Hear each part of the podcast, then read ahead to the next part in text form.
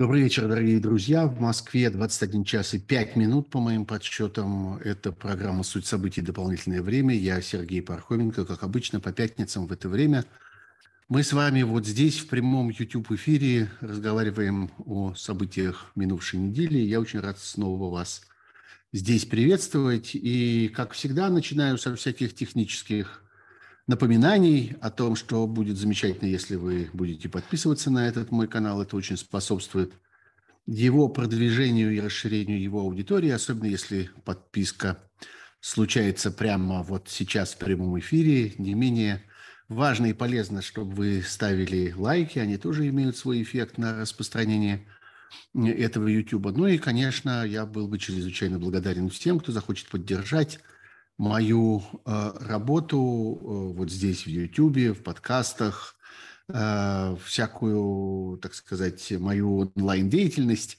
которую вы можете поддержать, используя несколько каналов для донейтов. Один из них вы видите прямо у меня над головой. Это для тех, кто находится за пределами России, может воспользоваться этой ссылкой для поддержки. А те, кто внутри России, пожалуйста, посмотрите в описании этого стрима, и вы найдете несколько возможностей, которыми, а, которым, а, вы, среди которых вы можете выбрать то, что вам удобнее, и а, поддержать этот канал таким образом.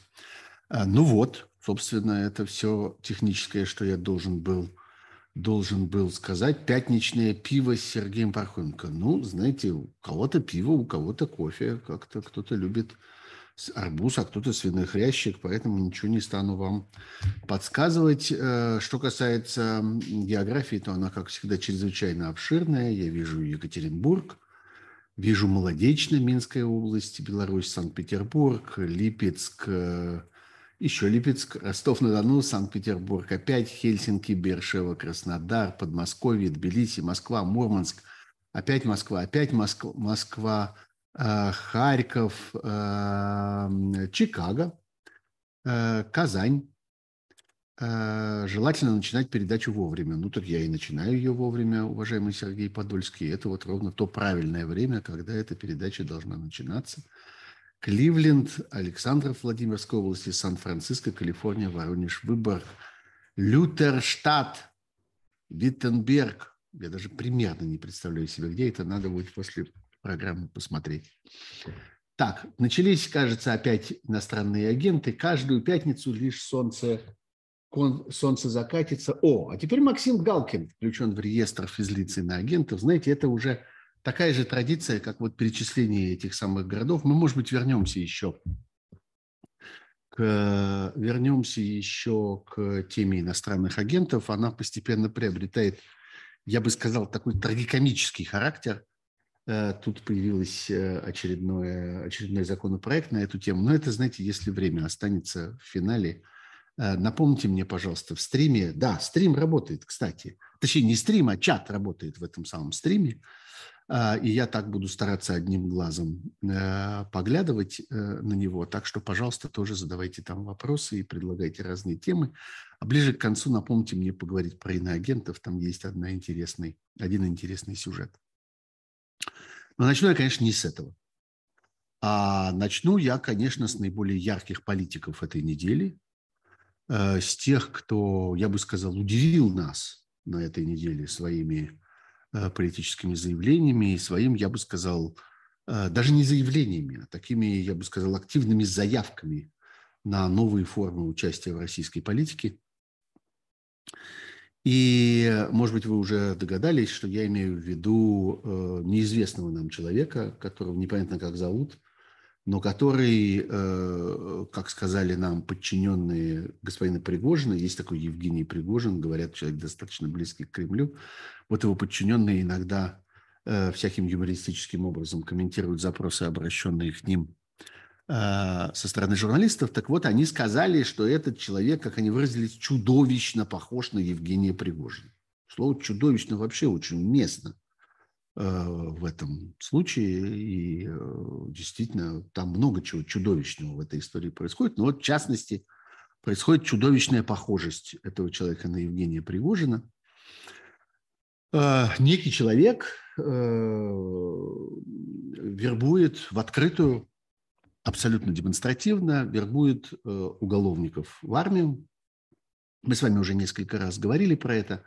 Ничего нового в самом факте этой вербовки нет. Это продолжается уже достаточное количество времени, и число людей, которые таким образом завербованы, исчисляется уже, по всей видимости, тысячами. Уже есть несколько случаев, когда эти люди попадали в плен. Ну, о погибших я и не говорю. Погибших, судя по всему, там много. А вот есть несколько случаев, когда люди попадают в плен – очередного такого военнопленного проинтервьюировали, и интервью это опубликовали сегодня. Можете посмотреть. Это, в общем, довольно впечатляющее и вполне душераздирающее зрелище.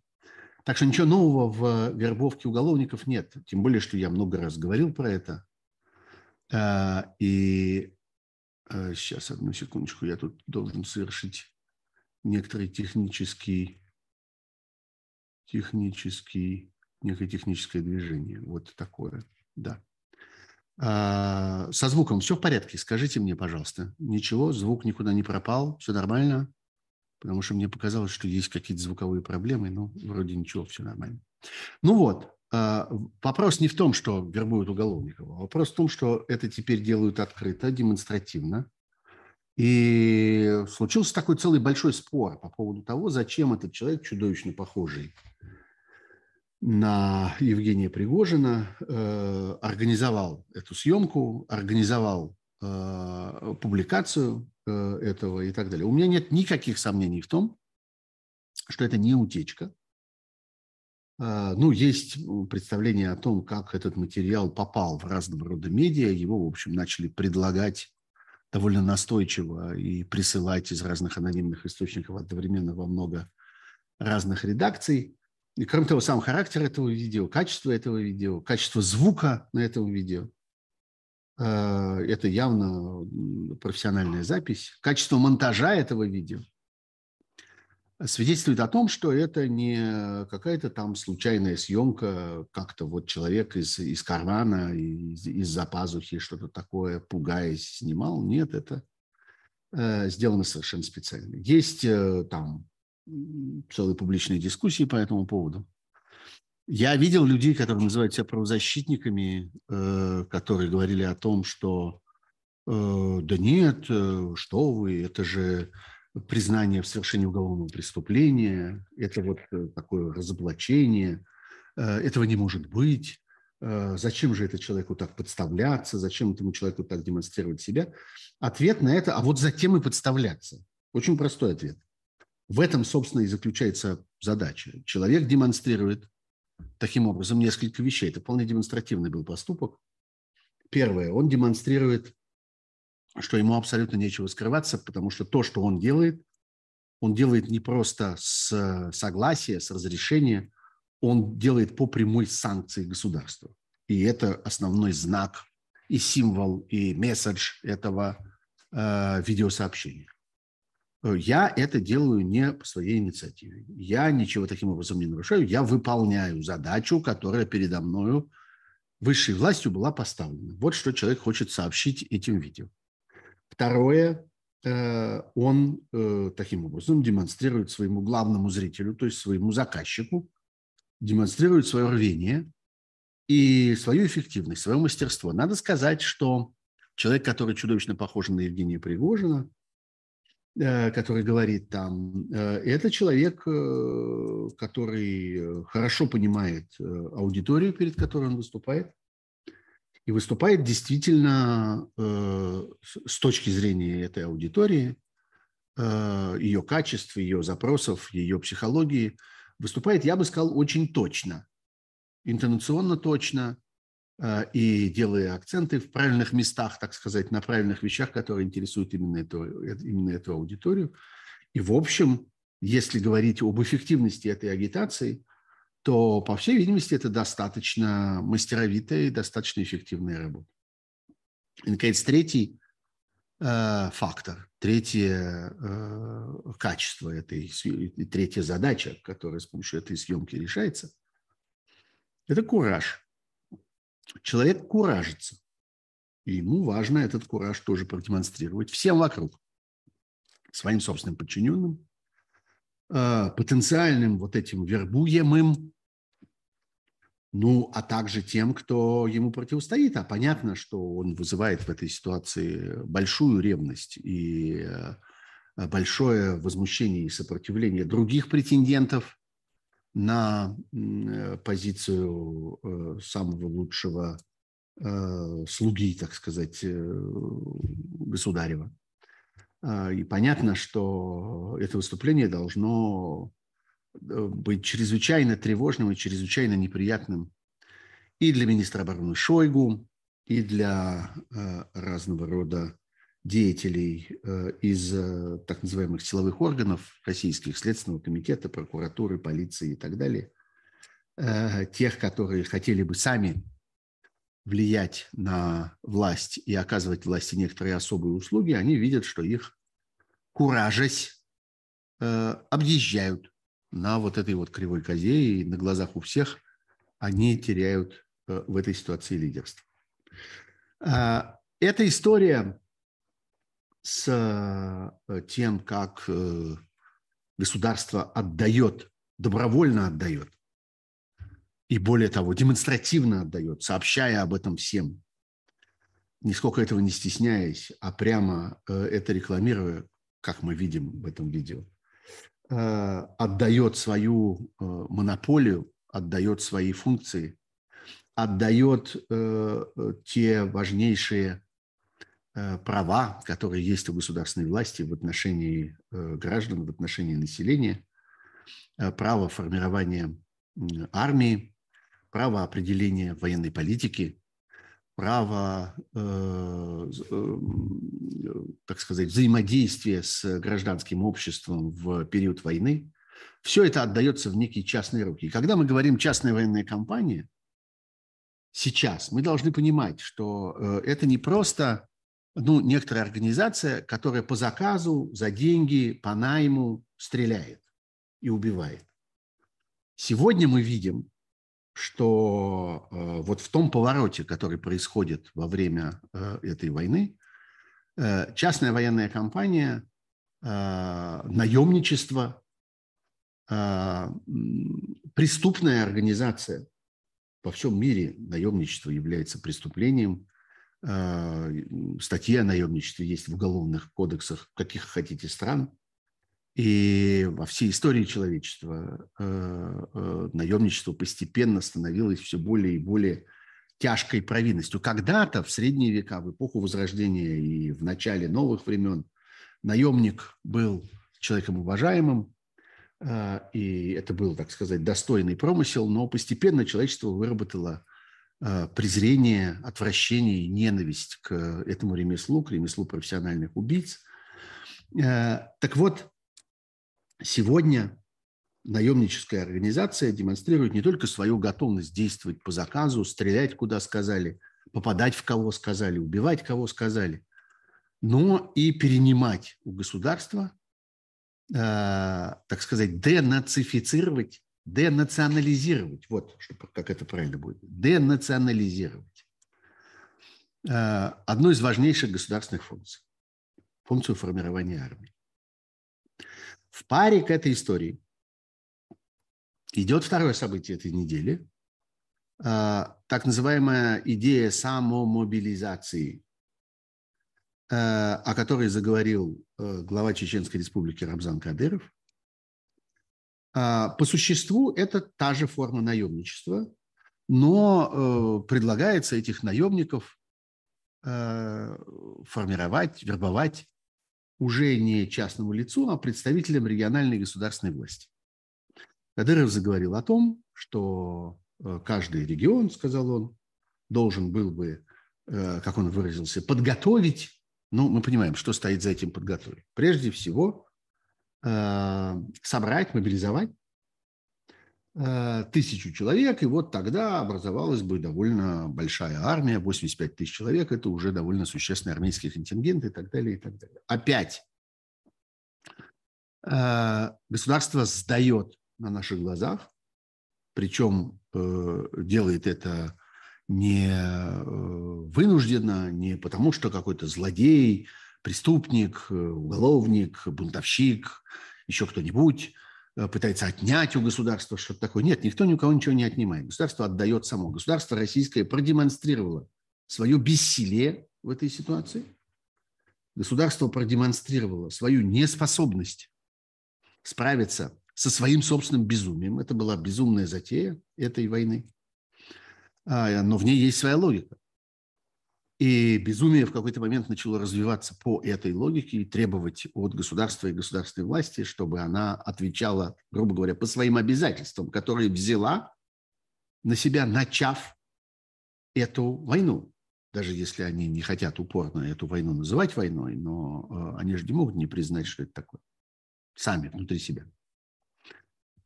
И вот государство э, утратило эту инициативу.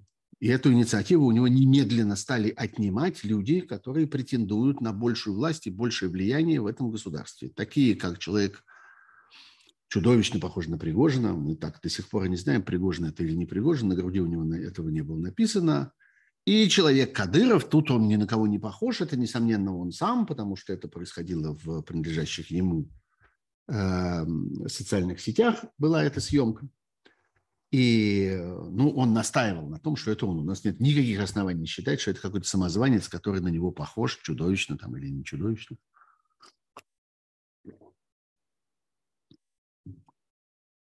В обоих случаях эти люди вербуют людей не в армию Российской Федерации. Что бы они ни говорили и как бы они это ни называли. Они вербуют этих людей в свои армии.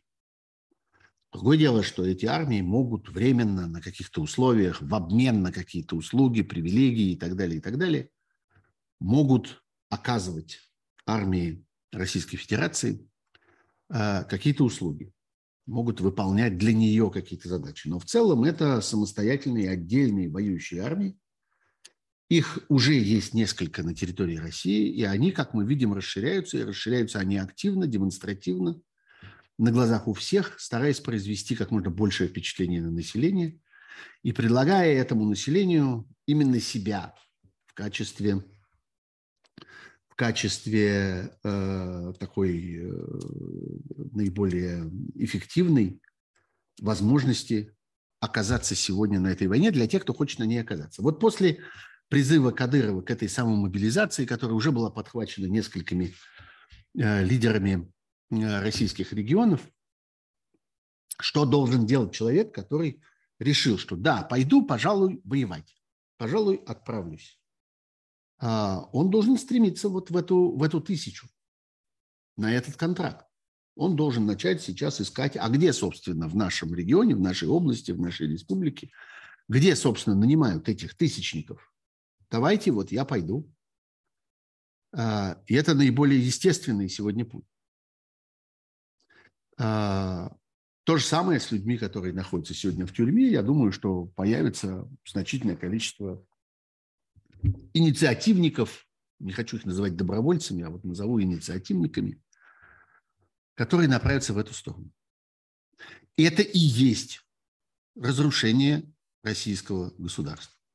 Мы много раз с вами уже принимались сгибать пальцы и перечислять успехи этой специальной военной операции и удивляться тому, как вот замечательно было задумано и как чудесно получилось. Вот как-то задача была отодвинуть НАТО от границ. Отодвинули. Э, как видите, так отодвинули, что оно теперь э, прямо вот совершенно вплотную, лоб в лоб, даже в тех местах, где невозможно было это себе представить десятилетиями после Второй мировой войны. Я говорю там о Финляндии, о Швеции – о военных контингентах в Польше на границе с Белоруссией, таких, которых никогда не было, о военных контингентах в странах Балтии, таких, которых никогда не было, о военных контингентах в Румынии, таких, которых никогда не было и так далее. Это называется «отодвинули». Еще хотели укрепить положение России на э, различных международных рынках, прежде всего на рынке углеводородов. Укрепили, получили эмбарго на покупку российской, российского угля, к концу года российской нефти, совершенно очевидный уже грядущий впереди бойкот российского газа. В общем, все получилось отличнейшим образом. Еще хотели авторитет укрепить. Еще хотели, чтобы больше уважали, еще хотели, чтобы учили русский язык.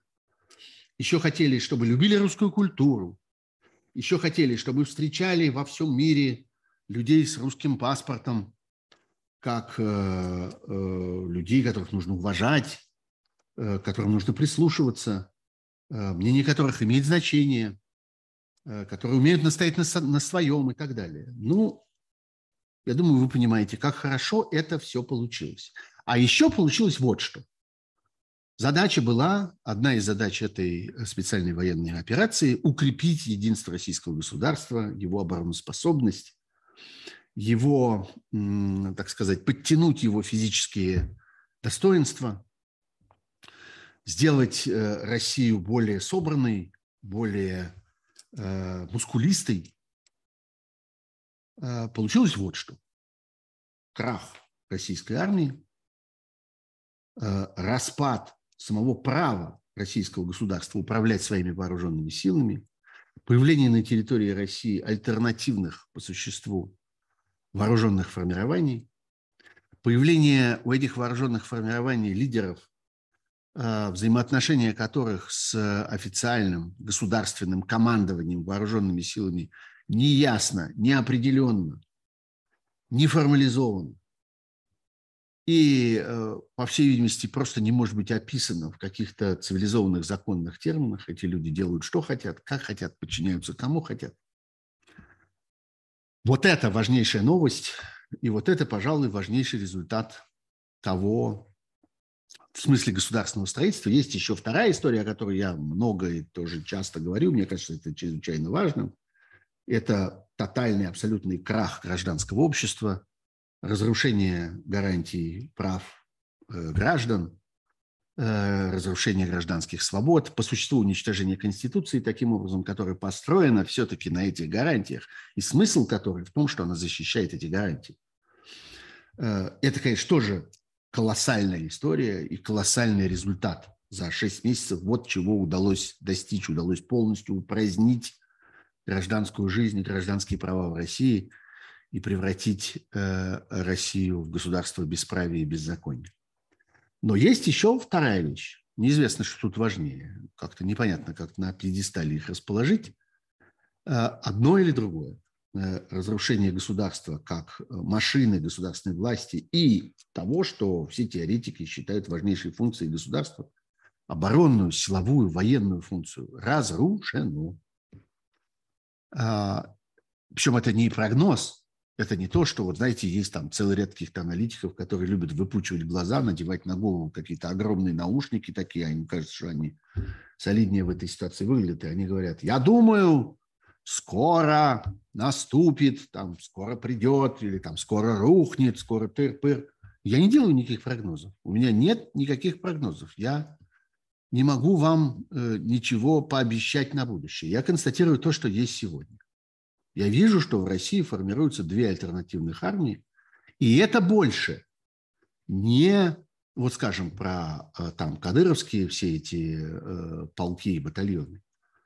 Мы говорили, что это вот претарианская гвардия президента, это вот его ближайшая охрана, это те, кто там в случае чего его прикроют, о нем позаботятся, э, э, отодвинут любого врага и так далее, и так далее. Так мы к этому относились. Теперь нет. Теперь речь идет о другом. Теперь речь идет о том, что это самостоятельная военная сила, которая заявляет свое право организовывать для себя мобилизацию по всей стране и собирать вот этих тысячников э, уже даже вовсе не там, где это делали до сих пор и на что распространяется прямая власть клана Рамзана Кадырова, группировки Рамзана Кадырова, которая в свое время была просто отдана Чечня. Держите, она ваша, мы дадим вам сколько угодно денег, а вы э, обеспечьте, чтобы все проблемы этой территории остались внутри этой территории, чтобы мы этого не видели. Вот, собственно, в чем заключался контракт,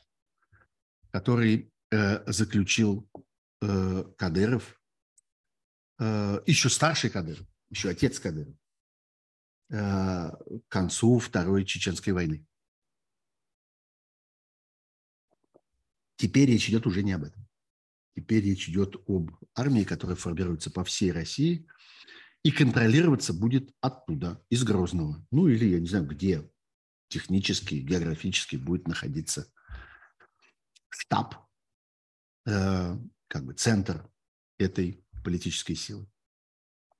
Есть ли в этом, спрашивают меня читатели моего телеграм-канала Пархом Бюро, в котором я обычно прошу э, оставлять всякие вопросы, темы для обсуждения и так далее.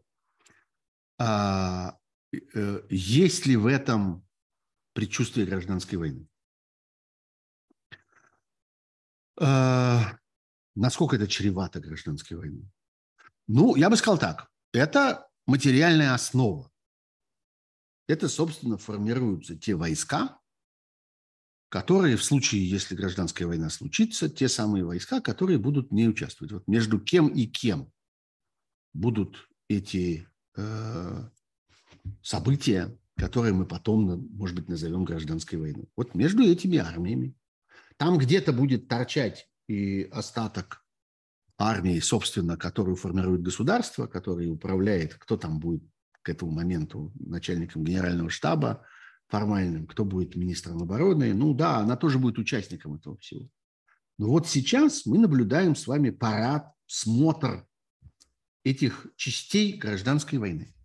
Это те, кто будут делить власть, это те, кто, может быть, будут делить территории, это те, кто будут делить влияние, кто будут делить кормушки, денежные потоки, трубы, кому газовую, кому бензиновую, мазутную, нефтяную, и что там у них течет по трубам.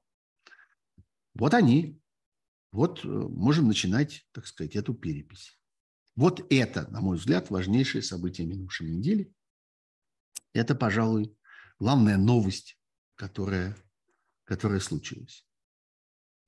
Э, тем временем мы продолжаем с вами смотреть за последствиями украинского контрнаступления, которое, в общем, продолжается. Темп его несколько, как я понимаю, а, снизился, но э, зато происходит важная вещь. Происходит освоение, как бы заново освоение вот этих возвращенных Украине территорий, которые еще вчера были оккупированы российским агрессором, теперь они возвращаются э, Украине. Первое, что там обнаруживается, собственно, это важная очень вещь, которую, я думаю, российские политики и российские военные поняли еще после Бучи, Э, после отвода войск э, вынужденного э, из-под Киева, с северного направления, Черниговского и так далее, они поняли, что есть одна вещь, которую ни в коем случае нельзя делать. Нельзя оставлять территории, потому что там находят следы.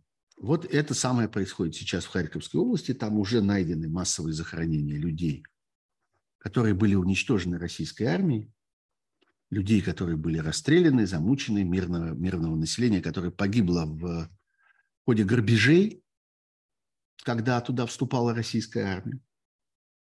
Это будет происходить каждый раз, когда какая-то территория будет возвращаться.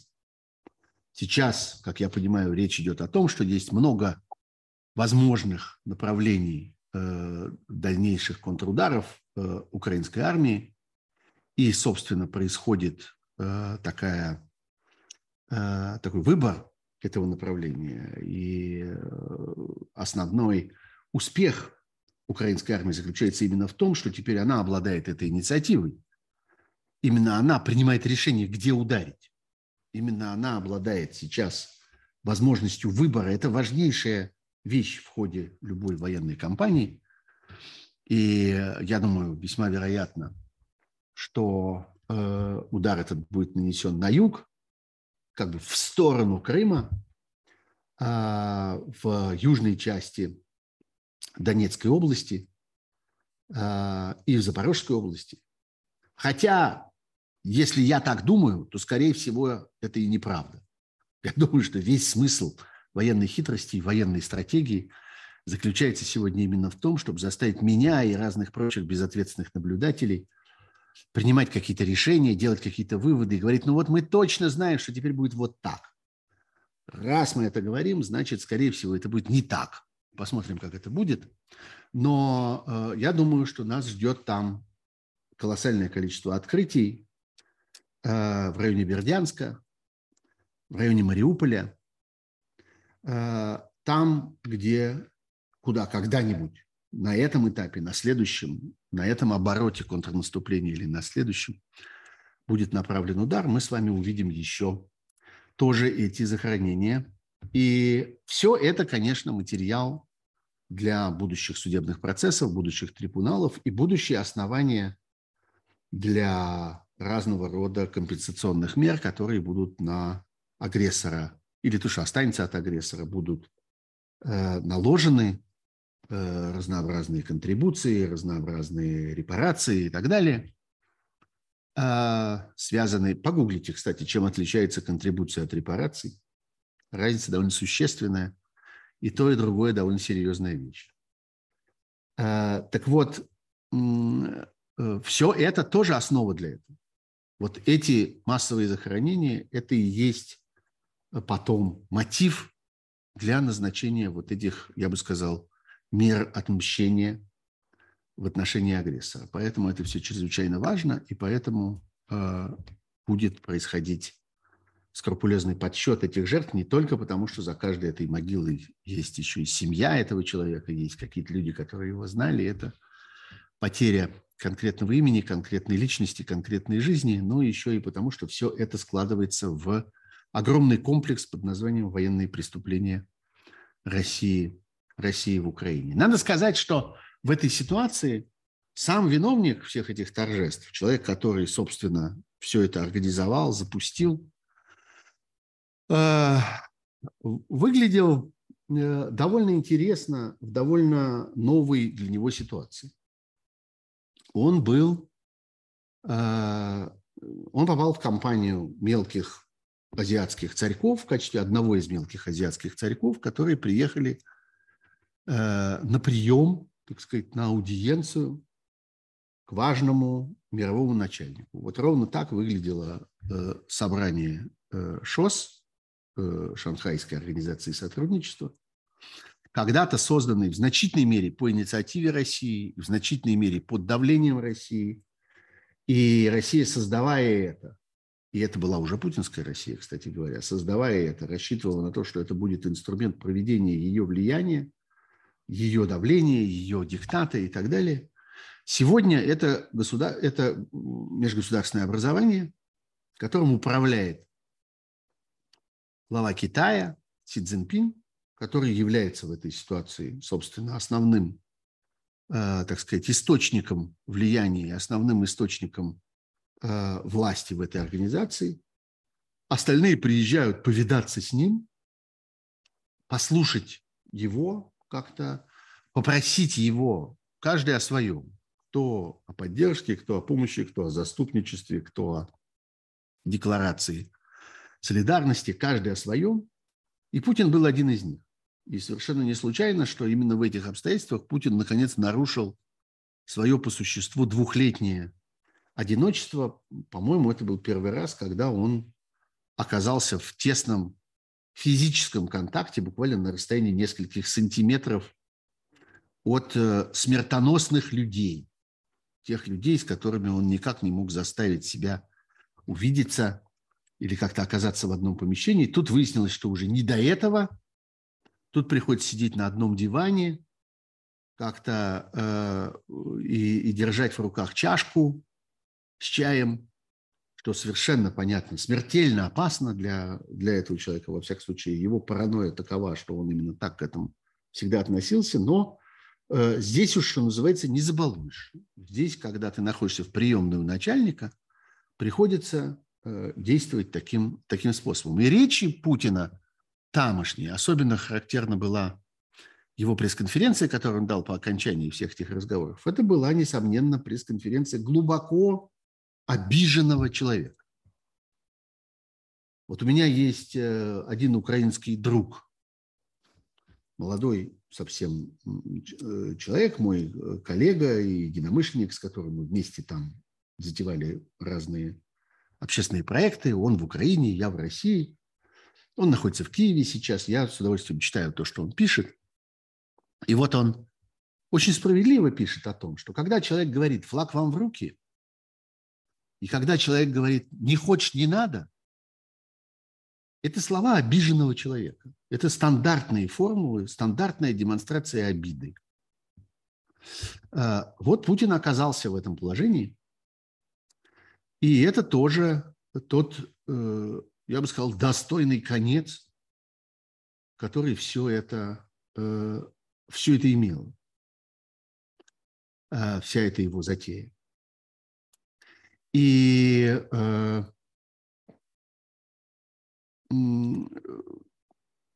раз за разом в его выступлениях там звучала вот эта э, готовность на самом деле э, готовность переформулировать по заказу, по воле, по прихоти начальника абсолютно все, что угодно.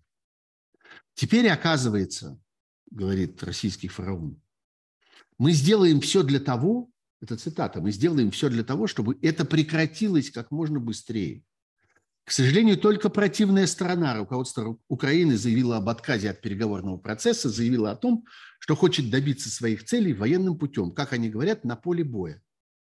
А агрессор, значит, который начал агрессию, не хочет добиваться своих целей военным путем на поле боя. Оказывается, агрессия – это когда каким-то другим способом люди добиваются своих целей. Так что ли? Так что, э, сколько бы ни говорили люди возле фараона, ну, там, тот же Песков, например, что все это будет продолжаться до достижения заявленных целей. А заявленные цели у нас известно какие. Освобождение того, освобождение сего, занятие таких территорий, занятие таких. Нет, на самом деле, оказывается, вот в этой компании, в компании маленьких э, местных султанчиков, одним из которых оказался этот фараончик, пришедших перед очи большого начальника этой половины мира, в этой компании все не так. В этой компании мы хотим переговоров. Мы хотим, чтобы все поскорее закончилось. Мы ничего такого не хотели. Это, это не мы. Это они. Вот так меняется психология так меняется понимание своей собственной роли, и так приходит понимание того, что амбиция оказалась беспочвена, и надежды на господство совершенно рассыпались. Если мы говорим о том, как воспринимаются эти события, конечно, надо отметить, просто как-то зафиксировать, запротоколировать то, как меняется отношение к этой войне на Западе, в Европе. Что мы можем сказать к сегодняшнему дню, вот к началу сентября, к исходу шести месяцев этой войны? А, ощущение катастрофы, ощущение неизвестности, ощущение какой-то надвигающейся громадной опасности, а, мне кажется, ну, если судить по заявлениям людей, которые говорят от имени европейских стран, которые говорят европейских центрах, таких как Брюссель, Страсбург, Гаага. Если говорить о лидерах крупнейших европейских держав, таких как Германия, Франция, Британия, исчезло ощущение надвигающейся какой-то неизвестной, наваливающейся беды. Ну вот, например, страшной ледяной зимы которую непонятно как пережить, с которой непонятно как справиться. Ой, что будет, мы все замерзнем, будет какой-то кошмар. Нету этого больше. Есть трезвое, довольно спокойное ощущение, что да, э, предстоит несколько месяцев достаточно сложных с точки зрения экономики, с точки зрения э, коммунального хозяйства, но это не более чем проблемы коммунального хозяйства. Нужно отопить такое-то количество помещений, Э, нужно снабдить сырьем такое-то количество производств, нужно э, в жилых массивах выдержать такую-то температуру, вот установлено, что она будет там 18 градусов, ничего страшного на самом деле, с температурой 18 градусов в помещении вполне можно жить, и это, в общем, даже полезно для здоровья. Ничего такого катастрофического в этом нет, ничего не замерзает, там никаких трясущихся рук, никаких отваливающихся носов, ничего этого не будет. Ну да, есть некоторые проблемы коммунального хозяйства, но в целом с кризисом уже сейчас удалось справиться, удалось э, собрать необходимые запасы, удалось разработать систему э, необходимой экономии, и каких-то оптимизирующих э, мер. И совершенно ясно, что ничего в этом смысле катастрофического в связи с этим самым энергетическим диктатом, который пытается разворачивать путинская Россия в отношении своих европейских контрагентов, ничего страшного не случится. И все уже сегодня прониклись этим пониманием. И понимание заключается в том, что дальше-то все. Дальше конец для э, этого самого российского диктата по одной простой причине. Если э, Европа один раз проживет зиму без этого э, нажима, без того, чтобы подчиняться каким-то ультиматумам, идти на какие-то унизительные соглашения и так далее, а просто спокойно пере, переможет. Это не цитата из украинского языка в данном случае, э, а это просто, ну, я бы употребил этот глагол, вот мы можем, а мы переможем. Перетерпим, перетянем, пере, переиграем, пере, пере вот это все. А, то тогда э, все это превращается в тыкву. Все это, весь этот диктат, весь, весь этот шантаж, все эти возможности бесконечно э, навязывать свою волю, это работает только один раз. И э, это оружие, на которое российский фараон очень рассчитывал, начиная эту войну, и, собственно, ну, помимо заблуждения относительно мощи своей собственной армии, что там за три дня дойдем куда-то, там всех сметем, разломаем, сожжем, разбомбим, это было большое заблуждение, конечно. Но было еще второе заблуждение, что ну, а эти-то немедленно сдрейфят. Эти немедленно все наложат штаны перед своими собственными избирателями, пойдут на все условия, потому что избиратели от них потребуют, терпеть никто не захочет, и как-то Э, опасность, страх перед катастрофой будет так велик, что согласятся на все. Нет, здесь тоже расчет оказался неверным. Ошиблись и в этом. Не только ошиблись с тем, что украинцы пойдут навстречу захватчикам с цветами и с э, хлебом-солью на белом рушнике, но и с этим ошиблись в расчетах тоже. И это важный поворот. Конечно, э, вот этот эпизод с контрнаступлением здесь сыграл свою роль. Он психологически как-то очень поддержал. Он очень э, добавил оптимизма и как-то позволил э, тем, кто все-таки по-прежнему находился в состоянии таком предпаническом, позволил им посмотреть на ситуацию и сказать, что о чем, собственно, так пугаемся? А кого мы пугаемся? Вот этих? Которые что? Которые вот э, как-то э, речку эту не могут удержать. Э, Все в целом, конечно, оказалось очень эффективно. И вот этот вот вопрос, означает ли это контрнаступление перелом в войне, который мы задавали сами себе и друг другу на протяжении последних вот пары недель, пока, собственно, шел это, шло это контрнаступление, я бы сказал, что перелом в войне, может быть, не означает, а перелом в настроениях, перелом в отношении к войне, перелом в психологическом восприятии этой крупнейшей геополитической катастрофы 21 века. Вот. Мы должны это сказать. Вот она произошла. Крупнейшая геополитическая катастрофа, и мы знаем, кто ее организовал. Мы знаем, на каких амбициях она была построена.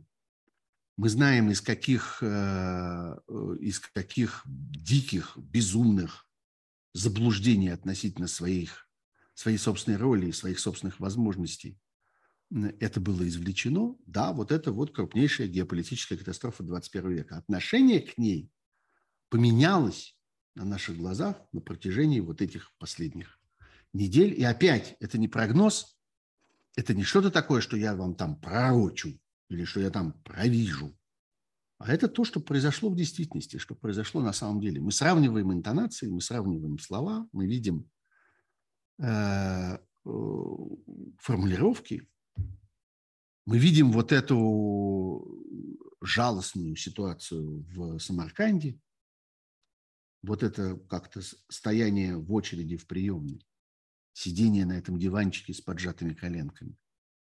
И понимаем, слышим эти слова обиженного, не хотите, не надо и всякое такое.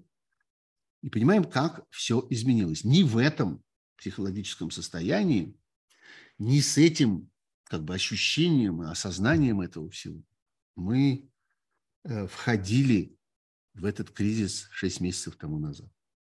Очень многое изменилось. Хотя изменилось, э, есть и плохая новость во всем этом, э, изменилось и наше представление о длительности этого всего. Мы понимаем, что это будет тянуться долго. У нас не было этого ощущения в начале войны.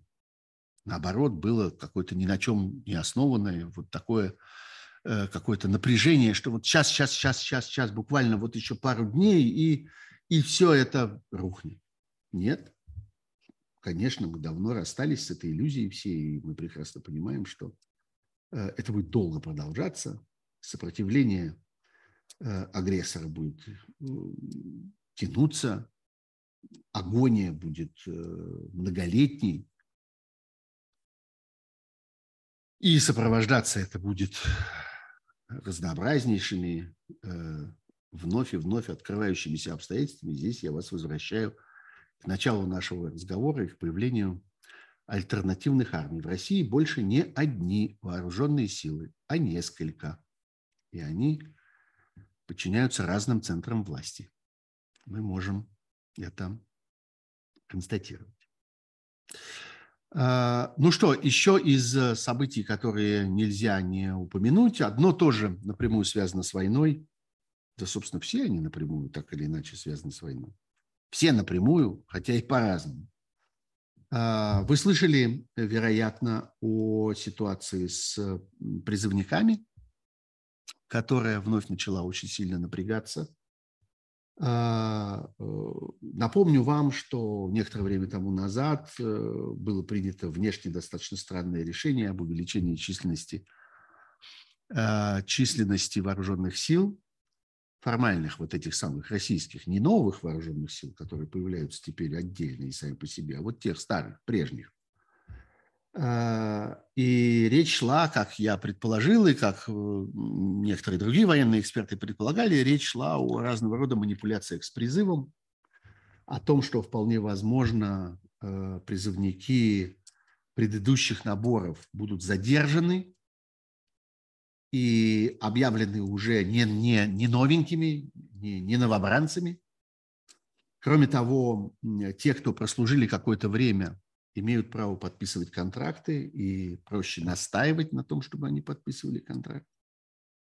В общем, э, начинаются всякие сложные манипуляции с призывниками. Один из скандалов вышел на поверхность довольно активно. Речь идет о нескольких молодых людях, которых отправили на границу Белгородской области. Белгородская область, кстати, это тоже э, некоторые события последних недель. Белгородская область превратилась в зону боевых действий. Это больше не то место, куда иногда в силу каких-то странных, необъяснимых, таинственных обстоятельств прилетает какая-то железка и разносит какую-то нефтебазу. Нет, Белгородская область подвергается систематическим обстрелом, и мы можем сегодня говорить, что вот это, э, так сказать, умозрительная формула, что война не может происходить только на чужой территории, рано или поздно она приходит на землю агрессора. Эта формула реализовалась. Это мы видим теперь своими глазами. А, там эвакуируются целые поселки, там постепенно уничтожается инфраструктура, обстрелы носят систематический характер, планомерный характер. И вот туда э, формально еще на эту российскую сторону границы, но на самом деле это совсем близко к зоне активных боевых действий, вот тех самых боевых действий, которые развернулись в ходе э, контрнаступления украинской армии последних дней, вот до города Изюм, о котором так много слышно в последние дни, э, всего 50 километров от тех мест, которые нас интересуют в связи с этой проблемой призывников. Так вот, именно туда отправляются эти призывники. И совершенно очевидно, что это только перевалочный пункт для того, чтобы в случае необходимости отправить их дальше на фронт. Кроме того, именно там, вблизи фронта, они и подвергаются давлению со стороны офицеров, которые буквально заставляют их подписывать контракты.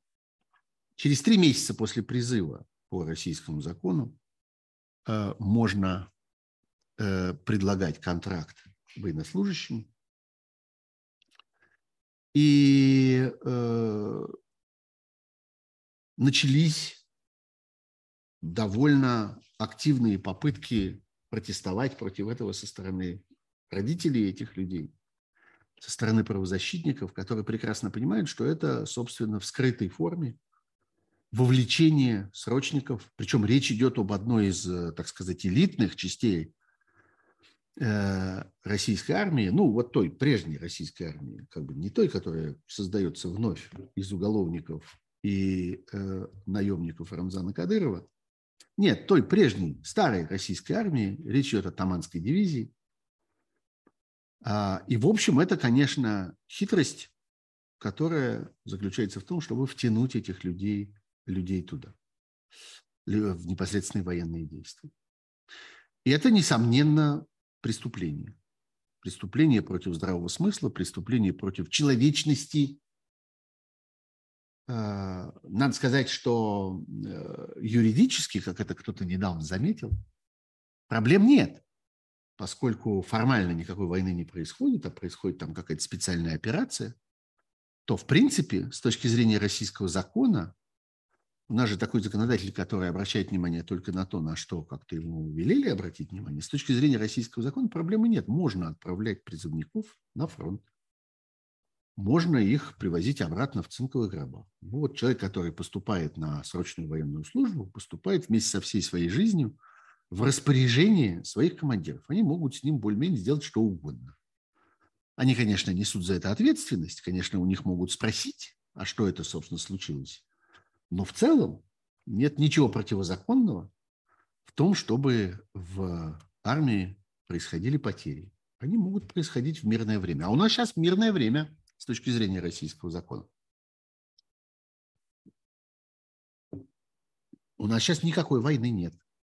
И в этом, в частности, смысл этого нежелания, которое кому-то кажется абсурдным, продолжать отказываться от произнесения некоторых слов вслух.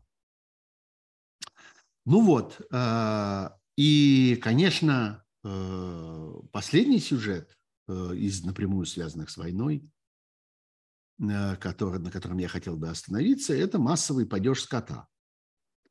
Точнее, э, массовая гибель э, людей, которые согласились быть оккупантами, быть администраторами на захваченных территориях. Вот, собственно, две сегодняшние новости. Одна заключается в том, что в Луганске Э, убит э, генеральный прокурор вот этой самой самопровозглашенной Луганской Народной Республики по фамилии Горенко, его заместитель Екатерина Стегленко погибли во взрыве, который был устроен в кабинете этого генерального прокурора.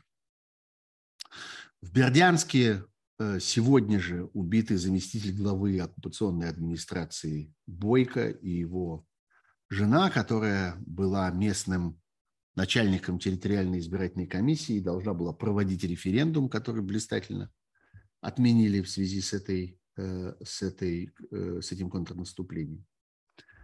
Конечно, всегда сохраняется вероятность того, что э, это какие-то местные криминальные войны, потому что совершенно очевидно, что и вот эти самопровозглашенные территории, и вновь захваченные территории это, конечно, э, такой бандитский рай.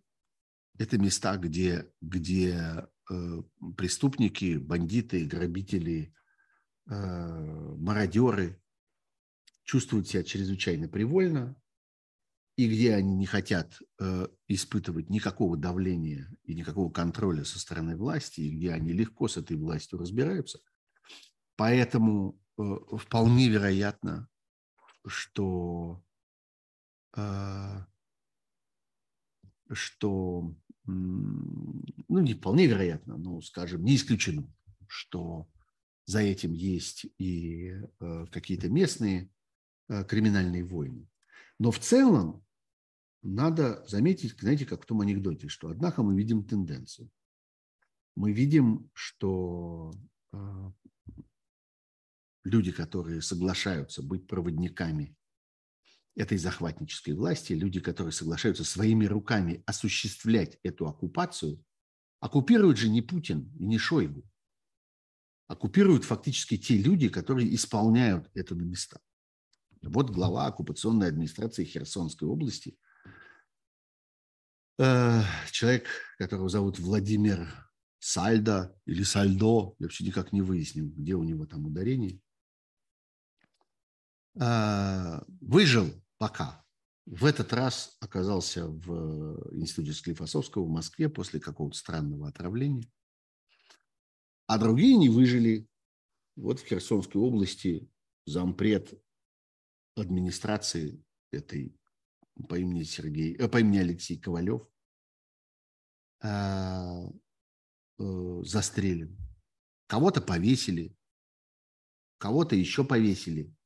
Вот в Михайловске начальника полиции, э, это Харьковская область, начальника полиции Андрея Рыжова. Э, так что Э, все с ними бывает. И это, конечно, создает, это является частью большой дискуссии о том, что вообще следует делать и как следует относиться к вот этим э, гауляйтерам, на немецкий манер их называю, к тем, кто исполняет функции оккупационной администрации, а вслед за ними простым пособникам, коллаборантам. А, и здесь, ну, я говорил уже об этом, а, например, в среду в программе «Особое мнение» на канале «Живой гость», там зашла речь об этом подробно, о том, что, по всей видимости, украинское а, руководство, к сожалению, к сожалению, с точки зрения человеческой гуманности, не может себе позволить разбираться с этим детально и подробно в первый момент, но остается надеяться на суды, Э, в Украине есть суд. И это факт. В отличие от России, где судебная власть полностью разрушена, в Украине э, медленно возрождается культура независимого суда, и у нас есть основания думать, что тогда, когда Украина э, в статусе уже страны-победителя, страны, которая отстояла свое присутствие в Европе не только в каких-то формальных европейских организациях, но вообще свое право называться цивилизованной европейской страной, суды будут функционировать, и можно будет рассчитывать на то, что э, постепенно будет возникать массив судебных решений, судебных прецедентов, которые позволят э, установить какую-то справедливость в отношении этих людей. Но очень важно разделять две категории. Одна категория – это люди, которые живут там на месте и которые оказываются в тяжелейшем положении тех, кто не смог оттуда выбраться, эвакуироваться. А, собственно, это наиболее естественное, так сказать, чистое решение, которое предлагает э, украинская власть, украинская администрация. Уезжайте, эвакуируйтесь. Просто Э, не оставайтесь на этих оккупированных территориях. Но понятно, что не, не всем это удается, и по огромному количеству всяких реальных, жизненных, объективных обстоятельств это не всегда возможно. И люди оказываются перед тяжелейшим выбором – оказать активное сопротивление оккупанту или э, просто выполнять дальше свои обязанности.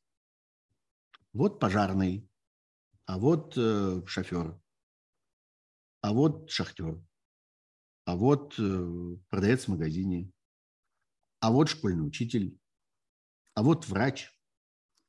И предлагается им продолжать работать. И грань, конечно, здесь очень тонкая, потому что врач – это одно, э, продавец в магазине – это одно, а полицейский – это другое. А вот если вы были полицейским, вы должны продолжать работать полицейским под оккупационной администрацией – но, с другой стороны, с преступностью кто-то должен сражаться, и украденное кто-то должен возвращать, и слабых кто-то должен защитить. Но в любом случае, это одна история. А другая э, – это люди, которые приезжают туда заработать. Это совсем другая эпопея. И это, конечно, люди, не заслуживающие никакого снисхождения, вне зависимости от их профессии. Люди, которые сознательно идут на то, чтобы э, попытаться как-то что-то такое добыть на этой колоссальной трагедии, это люди, с которыми, э, по всей видимости, э, обращение должно быть совсем другим. И я здесь не вижу смысла говорить о том, что там учитель – это такая интеллигентная профессия. В данном случае это не учитель, а тоже наемник. Вот и все. Ну и, наконец, сюжет, э, который я обещал, к которому я обещал вернуться в начале этой программы, это сюжет, э, связанный с иностранными агентами. И он удивительным образом тоже рифмуется, как-то закольцовывается с нашим разговором о распаде российского государства. Мне попался на глаза материал о, об очередной законодательной инициативе, внесенной в Государственную Думу на этих днях. И он связан с иностранными агентами. Вы помните, может быть, наверняка помните, что еще в июле был принят Э, закон о контроле за деятельностью лиц, находящихся под иностранным влиянием. Он вступит в силу в начале декабря нынешнего года. Это будет закон, который установит ожесточенные, свирепые правила отношений к людям, которых назвали иностранными агентами, соберет всех этих иностранных агентов в один список. Сейчас есть несколько этих реестров. Есть э, люди, которые объявлены средствами массовой информации иностранными агентами. Вот я, например. Я не человек. Вот вы смотрите на меня, думаете, я человек, да? Вот у меня есть нос, рот, уши. Нет, я СМИ иностранный агент. А есть люди, которые э, назначены иностранными агентами в своем личном качестве, они в отдельном другом списке. Они как бы сами по себе люди иностранные агенты. Есть еще представители некоммерческих организаций иностранных агентов, есть еще реестр иностранных агентов, которые не образовали юридического лица и так далее. Всех собирают вместе, на всех накладывают вполне чудовищные ограничения и обязательства, вводят понятие, э, вводят понятие лица, находящегося под влиянием.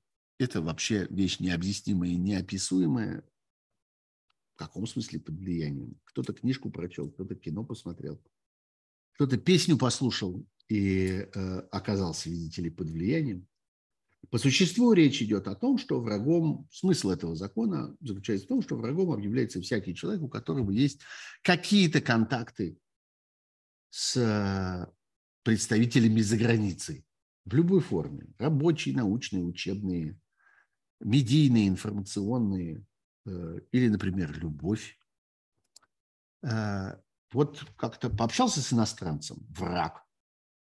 Так вот, теперь появился еще один законопроект, который делает следующий шаг.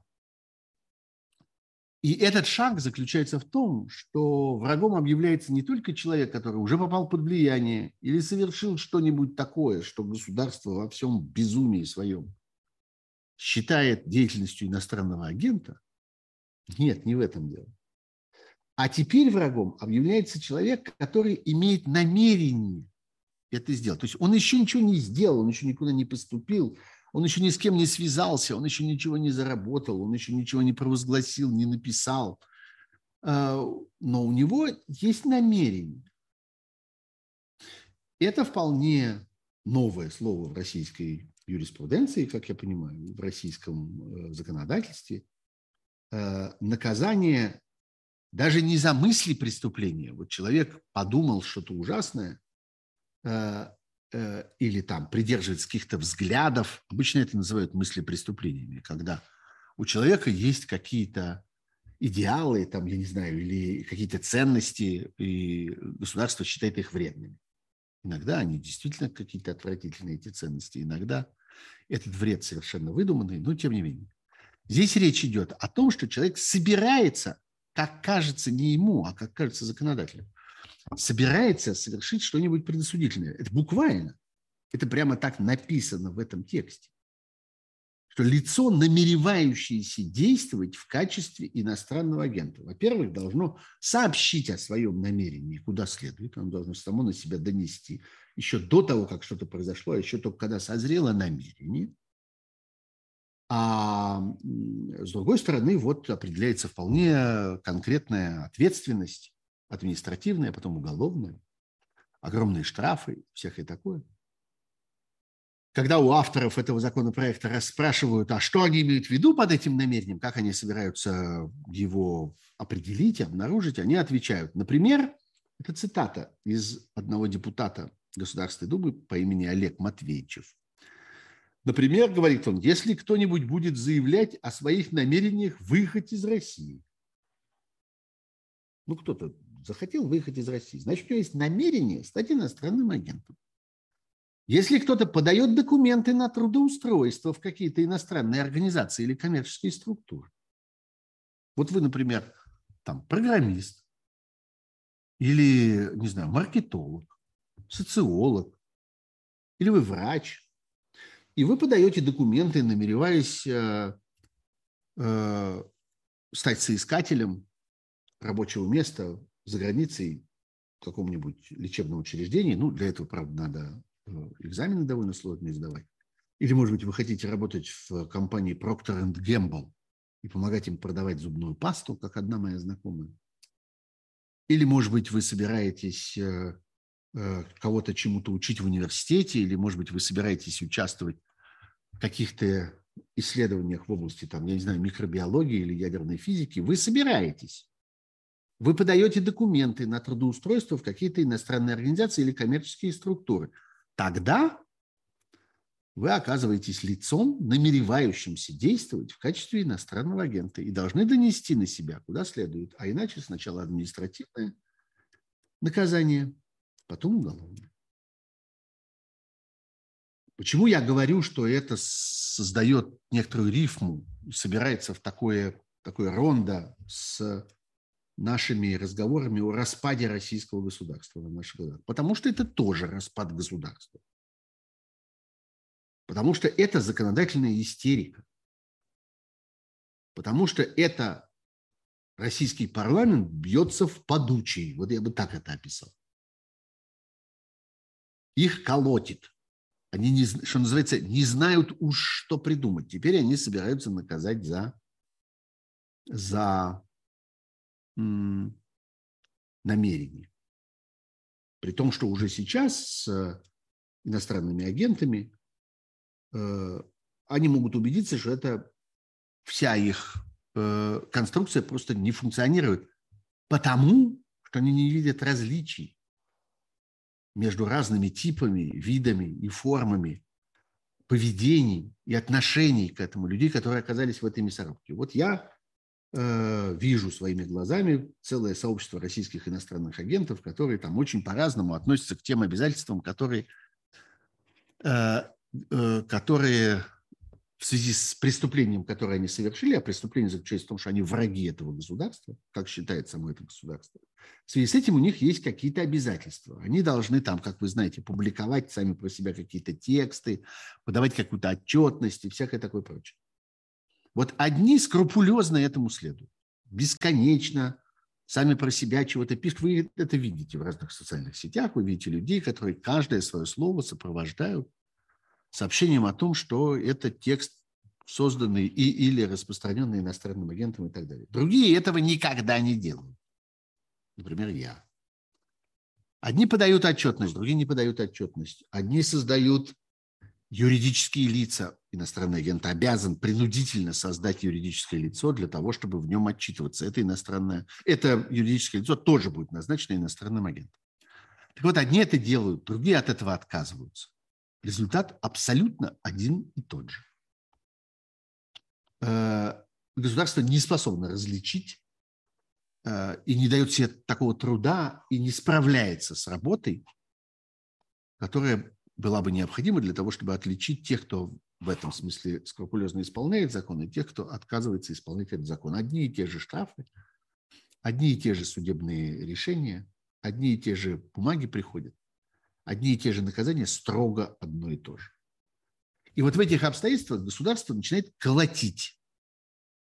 Колотить в лице, э, в лице прежде всего законодателя, как мы видим. Случается с ним вот такой колотун. Их начинает трясти, они начинают создавать вот такие вот, э, вот такие законодательные акты. Говорить об этом всерьез, как о чем-то, что там угрожает какой-то свободе или о чем-нибудь еще, бессмысленно. Потому что можно навьючивать это в любых количествах. Это уже ничего не добавляет и не убавляет. Но это, конечно, добавляет труда тем, кто сегодня, я знаю, что такие организации существуют, и я им чрезвычайно благодарен и очень высоко ценю их работу, э, добавляет труда тем, кто регистрирует это, кто тщательно собирает это, кто анализирует это потому, что однажды это нужно будет выскребать. Наступит момент, когда нужно будет аккуратнейшим образом отыскать все эти следы этих припадков, которые происходили с российскими законодателями. И ничего не забыть, ничего не пропустить, аккуратно вынуть это из всех российских законодательных актов, из всех законов, кодексов, уложений, того, чтобы вернуть туда здравый смысл, для того, чтобы вернуть туда уважение к достоинству человека и понимание, что преступник – это тот, кто совершил преступление. А враг государства чаще всего – это человек, который мечтает это государство чем-нибудь улучшить. Вот, так мы совершили с вами круг, осматривая вот эти руины, в которые война превращает постепенно Россию. Я благодарю вас за внимание. Я благодарю полторы тысячи человек, которые поставили свои лайки за это время. Я благодарю тех, кто а, поддержал меня донатами и еще поддержит. Это можно делать и после окончания этого стрима. Я очень надеюсь, что мы с вами встретимся снова и поговорим снова об актуальных событиях в будущую пятницу, а до того еще в будущую среду, когда я буду на живом гвозде. Счастливо вам! И давайте с вами доживем до конца этой войны. Это будет непросто, это будет не скоро, но я очень надеюсь, что у нас получится. Счастливо. Меня зовут Сергей Пархоменко. Пока.